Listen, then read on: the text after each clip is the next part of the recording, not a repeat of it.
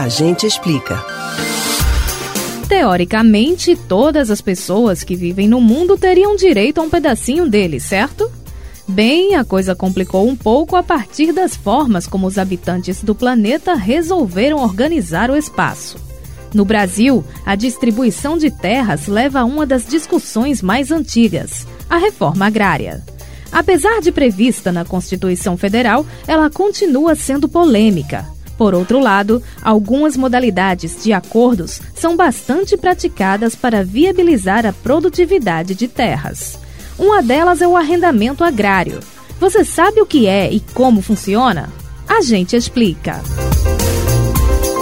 O arrendamento agrário pode ser entendido como um aluguel da terra.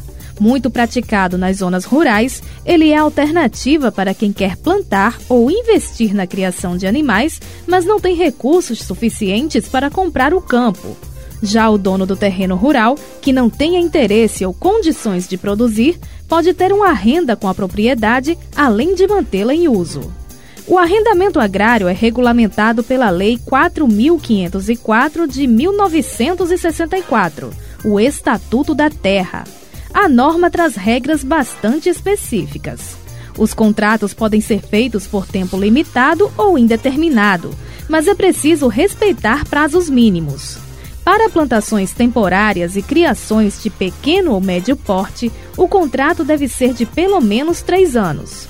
Para cultivos permanentes e pecuária de grande porte, são cinco anos.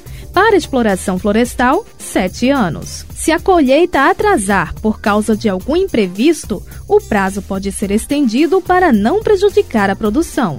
Se o proprietário decidir vender a terra, a preferência de compra é do arrendatário, que pode descontar do valor total a quantia que já tiver pago pelo arrendamento.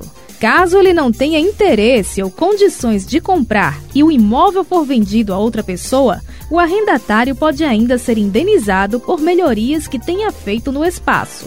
Uma situação muito comum em que o arrendamento agrário é praticado é quando usinas rurais declaram falência e os bens restantes passam a ser administrados pelo Poder Judiciário. Em casos assim, grandes empresas interessadas costumam alugar as terras para nelas produzirem. De outro lado, também é comum que ex-funcionários das antigas usinas, que tiveram prejuízos financeiros com a falência, ocupem com suas famílias parte do terreno para que possam sobreviver a partir da agricultura familiar. Você pode ouvir novamente o conteúdo desse ou outros A Gente Explica no site da Rádio Jornal ou nos principais aplicativos de podcast: Spotify, Deezer, Google e Apple Podcasts. Betânia Ribeiro para o Rádio Livre.